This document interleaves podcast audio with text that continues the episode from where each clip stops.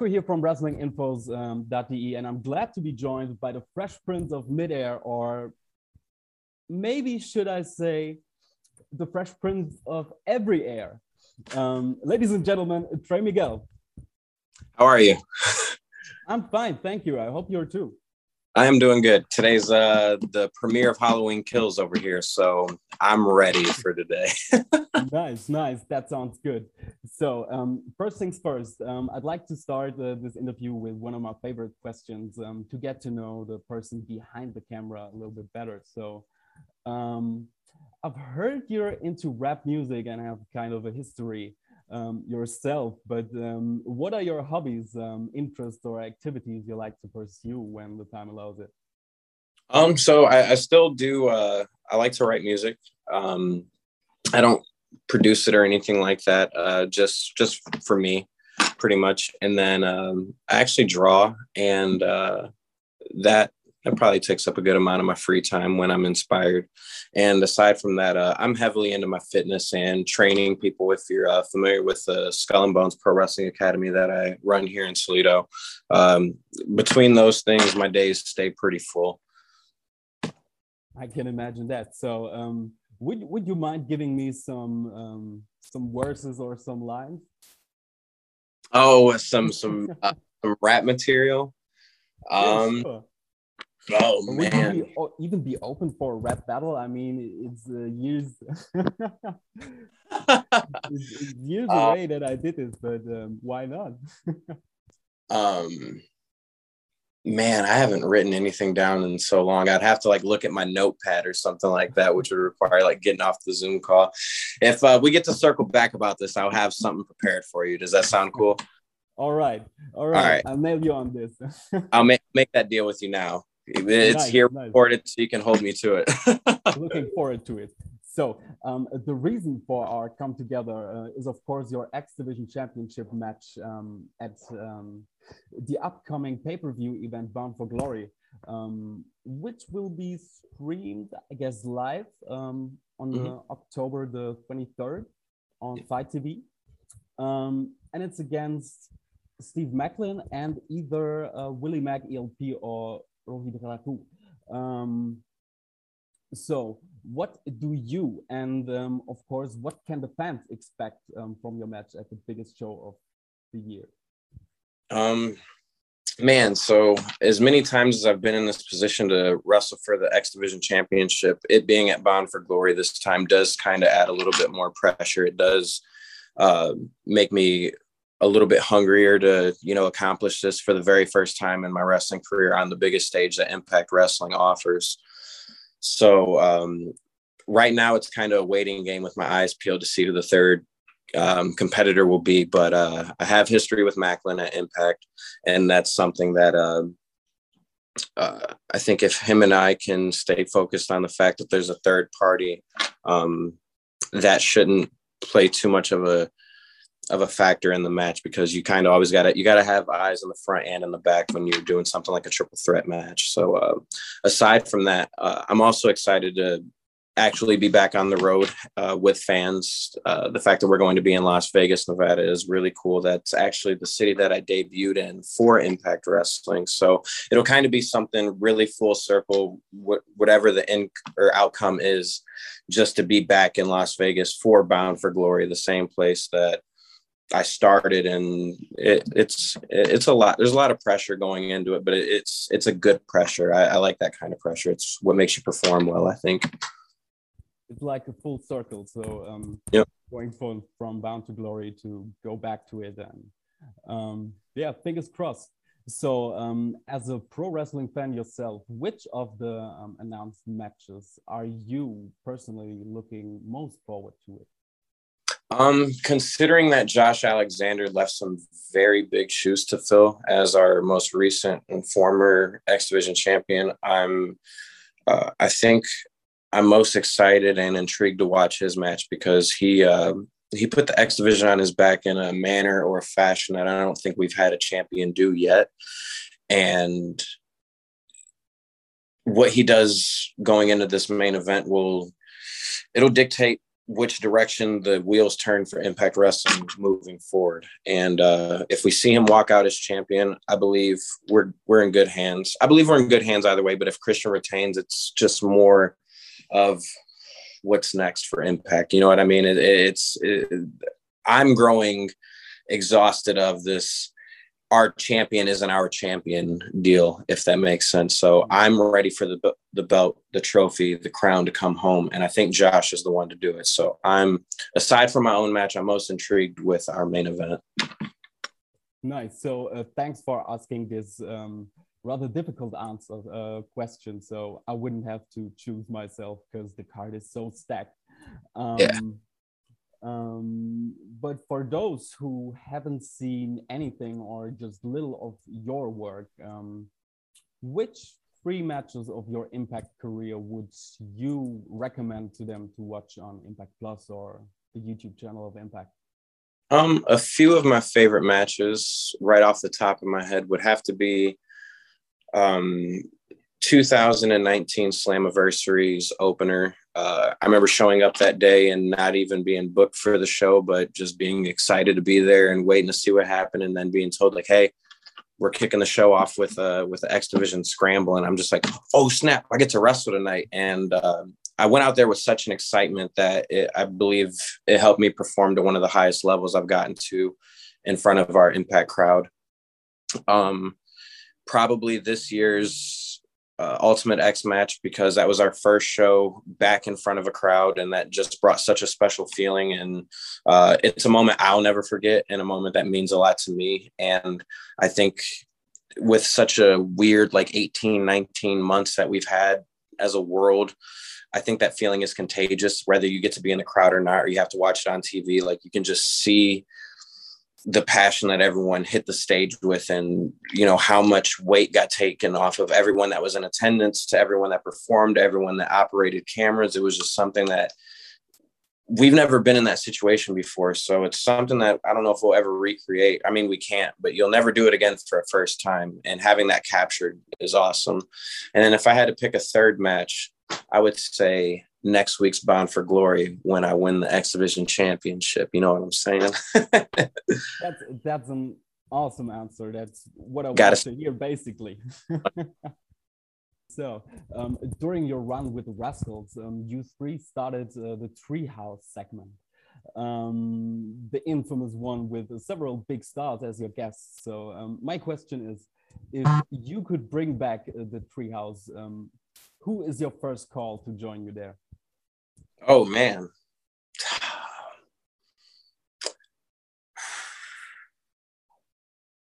FinJuice. I, would ask for the both of them. They're both two of the nuttiest dudes I think have been around in the past year. And if we could invite or like have our first guests back with a new treehouse, I'd invite those two. I'd love to see that. I'd um, invite Bey, but I don't want to get like finessed out of something I walked in with. Like that dude's just too sweet and too slick. So I, I don't want to go down that road yet. um, let's talk about the Forbidden Door.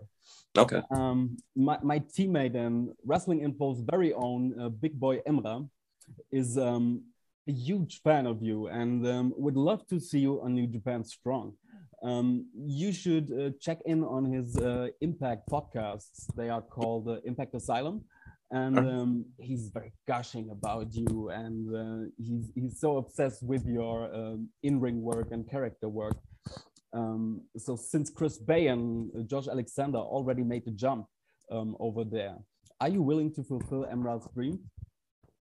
Man, uh, honestly, the only reason why I haven't is just the lack of opportunity. Um, working for New Japan is probably after um, winning gold and impact is probably my next big like stone I need to turn. Um, New Japan is a mecca for me, so um, it's not for a lack of trying. It's just for a maybe lack of interest, lack of attention. Maybe they don't know who I am. Maybe they do. Maybe it's not my time. Maybe in a week or two, I it's just the connection hasn't been made. But it is somewhere that I eagerly do want to go one day.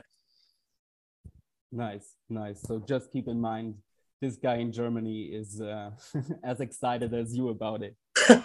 I'm waiting too, man. He's like, oh, please, please, please, please. so, um, going further, um, I've, I've said this really a lot of times in, in the last few months, but um, what a time to be alive for a wrestling fan. Absolutely. Um, I, I, can imagine that uh, this feeling uh, that's around right now um, has made its way to the locker room. Um, how do you, um, you know, feel it, or how do you deal with it? Is it is it a huge motivation, or? Um, it's it's it's a special time. Uh, this is my 12th year in professional wrestling and my third year being in the world of television wrestling. And I never thought I would see or be in locker rooms where things are being mixed around and you know guys are jumping from here to there and here and girls too and it's some of the most unpredictable times ever so the most i can do is just try to stay on my toes about everything I, I can imagine that. So um, the next question is a short one. Um, which makes you happier, singles or tag team wrestling? Can I throw an oddball answer in there and actually say a a triple threat match is actually my favorite match that exists. Uh, but if I had to pick between a singles or a tag only, I would do a tag match. I think the more bodies you have in there, the more creative you can get, the bigger picture you can paint, and the louder ahs you can receive from the fans. And that's what it's for. So I think the more the merrier. Give me four, six, ten, eight, whatever. I'm always down for a tag match. singles. I mean, singles are really fun. It's more of an intimate, like more eyes on you. You don't share the attention with so many other bodies, but there's just so much fun that can be had with, you know, I feel like some of the craziest matches I've ever seen were matches that involve six guys or eight guys or girls. And you never know which direction bodies are going to fly from or land in front of you. And it's, I like the unpredictability of it. Okay, um, going back to this, uh, what, what, you uh, just said, um, which was the craziest match uh, you participated in? Um, I would, pro- I would, I think I would say Ultimate X. It's it's intimidating. It's um, you know, it doesn't have all the weapons or anything like that, but the structure itself is, and the concept of it it is a lot to take in. And in an empty arena without a crowd or loud music or screams when it's when you're just looking up at the structure it's one of the most just uh, it builds you with goosebumps and anticipation and shivers. And it, it, it is honestly a lot. And there are matches and structures that get bigger than that. And i can't imagine what it's like to partake in some of those matches. But for me it's the ultimate x so far Okay, another short one. Um, four-sided or six-sided ring? Four-sided. The six-sided is the tightest rope run I've ever done in my life. but for the visuals, I loved it. I, I really loved it. It looks cool. It doesn't awesome. feel cool. That thing is stiff. okay, I can imagine. I've, I've heard the, the ropes are. it's much... more point tension. You know what I mean? So there's less give always, like every direction around the ring. And yeah, just no, just so much. You, you leave every night with bruises, I guess. okay. Um, in, in Sam Beale, one of your own students, um, mm-hmm. also made recently the jump to uh, Impact Wrestling. You, you must be proud as heck, I guess, to uh, be involved in his development and um, seeing him um, making his own way. Um, yeah what, what's the best part for you um, to be training those newcomers? And what are like your top three or top five tips or um, lessons uh, you would give them?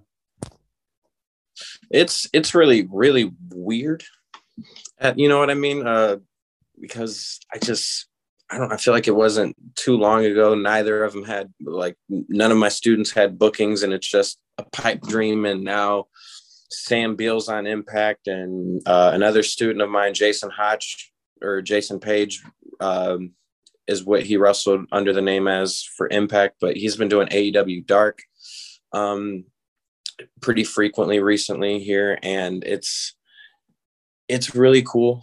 Um, it's it's weird because like we all still live really close together and i see these guys outside of the realms all the time that i mean like fans do and the excitement that they have about it. I mean like it at this point 12 years in it's uh, not that wrestling doesn't excite me but i don't i don't walk around with the excitement of every notification i get or every time i get gift or every time i get a follow. I mean like it really it starts to lose its its magic after a while.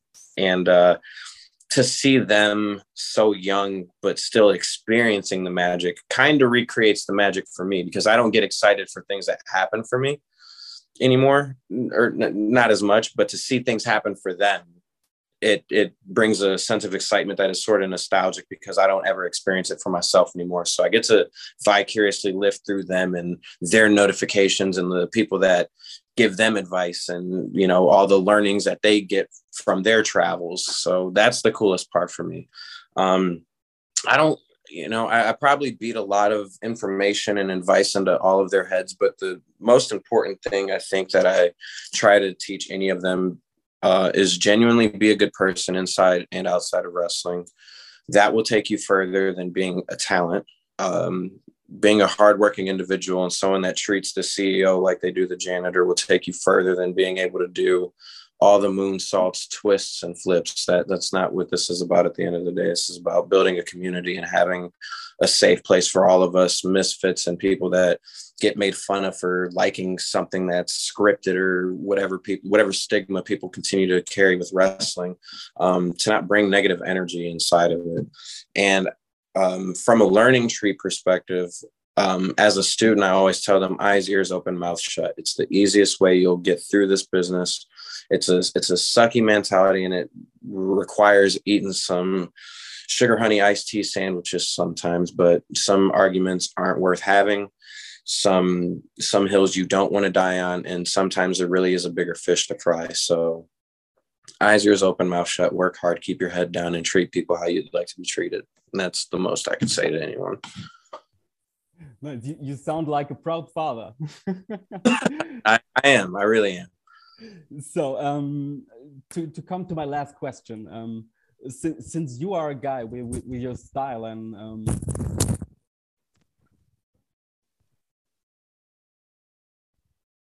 Sorry, that was my dog wanted to no. play. um, where, where, did I stop? So since you breathe the X division in and out, um, I'm curious um, if you could face one of the then TNA stars um, who made this division famous in their prime, who would you choose? Amazing Red, Red, Amazing Red, Amazing Red. Amazing Red. And, and the second part of the question, would you win?